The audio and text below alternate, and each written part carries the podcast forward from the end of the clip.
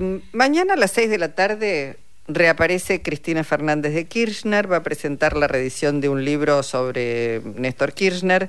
Esto va a ser en Sarmiento 2037, que es el auditorio de la UMED, la Universidad Metropolitana de la Educación y el Trabajo, bajo la conducción de Pedro Rosenblatt, que va a ser de anfitrión para que la vicepresidenta hable después de, del, del libro que es Después del derrumbe, conversaciones de Torcuato Di Tela y Néstor Kirchner. Eh, lo vamos a saludar al rector de la UMED, Nicolás Trota. Hola Nicolás, Eduardo Anguita, Luisa Balmaya, te damos la bienvenida. ¿Cómo estás? ¿Qué tal? ¿Cómo están? Muy, muy buenas tardes. Bien, bueno, qué expectativa, ¿no? Mañana, porque después de, las elecciones primarias abiertas, simultáneas y obligatorias, en realidad está muy callada Cristina Fernández de Kirchner y más allá de que va a hablar sobre un libro, obviamente no va a soslayar la realidad. Contanos vos cómo, cómo surgió esta idea. Bueno, nosotros desde la Escuela Justicialista Néstor Kirchner, que presentó fines de abril eh, Cristina en La Plata, llevamos adelante distintas actividades a lo largo de todos estos meses vinculadas a la formación de dirigentes políticos y sociales vinculados al justicialismo, y una de las iniciativas era reeditar varios libros vinculados al, al peronismo, estamos reeditando libros de la doctrina justicialista, comunidad organizada conducción política, y uno de los libros que reeditamos 20 años después fue este libro que, que analiza en parte lo que era la situación política de ese momento y permitió presentar para muchos argentinos y argentinas lo que era eh, varias líneas de pensamiento y de mirada de futuro que tenía Kirchner sobre la Argentina. Un Kirchner, recordemos, que irrumpió en escena nacional en aquel proceso electoral del 2002-2003 y ese libro fue muy importante, se lo presentamos a, Cristina la reedición y nos propuso poder presentarlo eh, aquí en la, en la UMET, en la Universidad Metropolitana, y es la segunda presentación de, Cristina en relación a esta iniciativa colectiva que es la Escuela Justicialista Néstor Kirchner. Eh, claramente no es con entrada abierta y, libre, ¿no es cierto? Porque, bueno, este, si bien el auditorio de Sarmiento es grande, eh, supongo que se va a llenar rápidamente. No puede entrar cualquiera, por cuestiones además de seguridad. sí, por, por temas también de, seguridad de la vicepresidenta Luisa. Además, es un auditorio grande, pero muy pequeño frente a la demanda que hay que para escuchar a, a, Cristina. Tiene 400 lugares.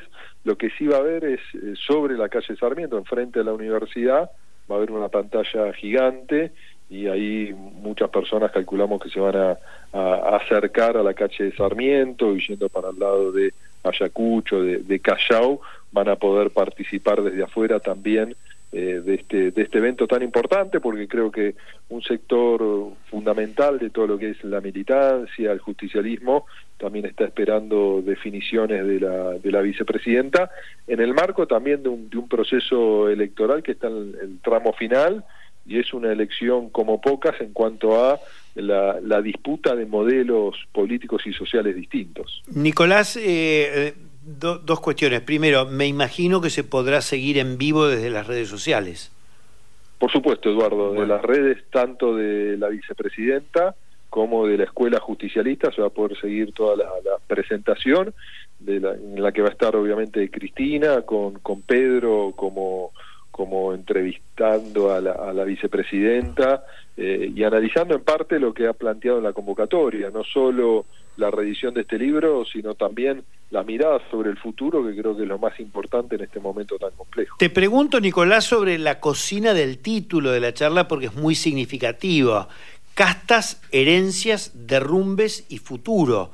La palabra castas no la puso eh, en la esfera de, la vida política precisamente Cristina Fernández de Kirchner. Eh, ¿Cómo surgió este título? Si fue algo que pidió Cristina, si surgió de una conversación, si fue una propuesta de ustedes. No, fue una propuesta de, Cristina y me parece, Eduardo, que Cristina en la, en la presentación de la escuela en abril eh, fue muy determinante en cuanto al rol que iba a tener Javier Milei ¿no? Y, podemos recordar, ¿no? Que muchos... los tres tercios, vos estabas allí, me acuerdo perfectamente. De los tres tercios y muchos decían, ¿por qué subió a mi ley al ring? ¿Y por qué era una realidad política? También de modelos en, disputa. ¿no? me parece que esto confirma y el libro en eso, por más que tenga 20 años, tiene muchísima actualidad porque muchos aspectos están emparentados a la situación que hoy que hoy vivimos y esto que plantea Cristina en la Argentina circular, no como muchas veces las recetas del pasado eh, que nos llevaron a crisis profunda, hoy se quieren presentar como soluciones mágicas de cara al futuro. Y al mismo tiempo, muchos actores que fueron protagonistas de esos años oscuros que nos llevaron a crisis profunda, como ocurrió en 2001-2002, se reconfiguran y son nuevamente candidatos como Patricia Bullrich. Entonces, hay ideas que ya fracasaron, que se presentan como novedad y también hay dirigentes ¿no? que fracasaron en el pasado y llevaron a la Argentina no solo en el gobierno de la Alianza, sino también yendo mucho más cerca a lo que fue el gobierno de, Mauricio Macri, que hoy también se presenta como una alternativa con las ideas que nos llevaron hacia escenarios eh, muy ruinosos para la sociedad argentina. Nicolás, eh, yo creo que no hay nadie en la Argentina que no sepa quién es Néstor Kirchner, sin embargo, Torcuato Di Tella es una figura que para el público común no es muy conocida, sin embargo, ha sido un autor prolífico y alguien que, eh, además de ser heredero de un padre que permitió que se creara una universidad privada, pero una universidad de excelencia, eh, ejerció como secretario de Cultura de Néstor Kirchner y después fue embajador en Italia. Y cuando era embajador volvió a reeditar y reescribir algunos de sus trabajos sobre lo que son las alianzas políticas. Por eso una figura que me parece tuvo bastante que ver con la impronta que le dio Néstor Kirchner a su gobierno en 2003.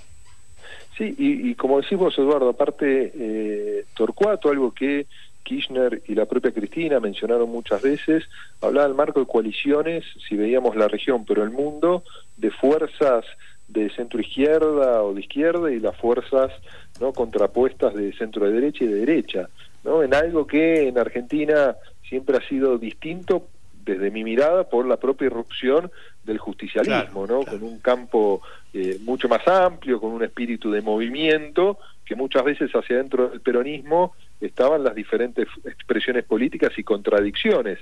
Y me parece que en ese momento de exuberancia que vivió el Cono Sur y América Latina el peronismo terminó de configurarse como una expresión mayoritariamente de centro izquierda y creo que ahí tuvo mucho que ver obviamente Kirchner pero también estas líneas que gozaba eh, Torcuato Di Tella que fue muy importante en el inicio del gobierno Nicolás Vos sabés que se especula mucho en la mayoría de los medios si Cristina aparece o si Cristina no aparece. Se marcaba mucho el silencio de Cristina Fernández de Kirchner.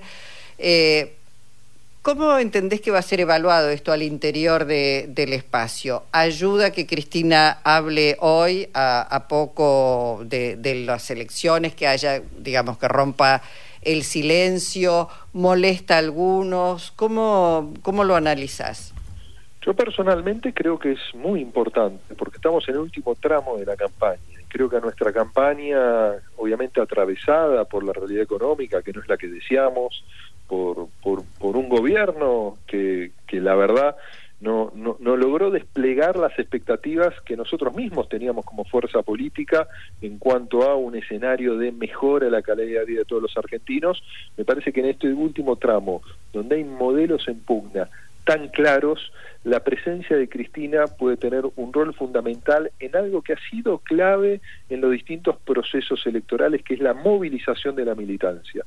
Por eso creo que es importante y que de cara a los próximos 30 días que tenemos eh, para la elección, para la primera vuelta, logremos movilizar a todas las referencias, tanto de la militancia política como de los movimientos sociales, del sindicalismo, para persuadir, para generar conciencia de lo que está en juego, ¿no? pero también para poder expresar claramente una hoja futura de expectativa positiva para la sociedad, que es lo que tenemos que lograr de definir de cara a las próximas semanas. Por eso creo que la presencia de Cristina y sus palabras mañana espero que tengan ese impacto positivo en la militancia. Eh, te hago un comentario más este, absolutamente subjetivo mío, ¿no?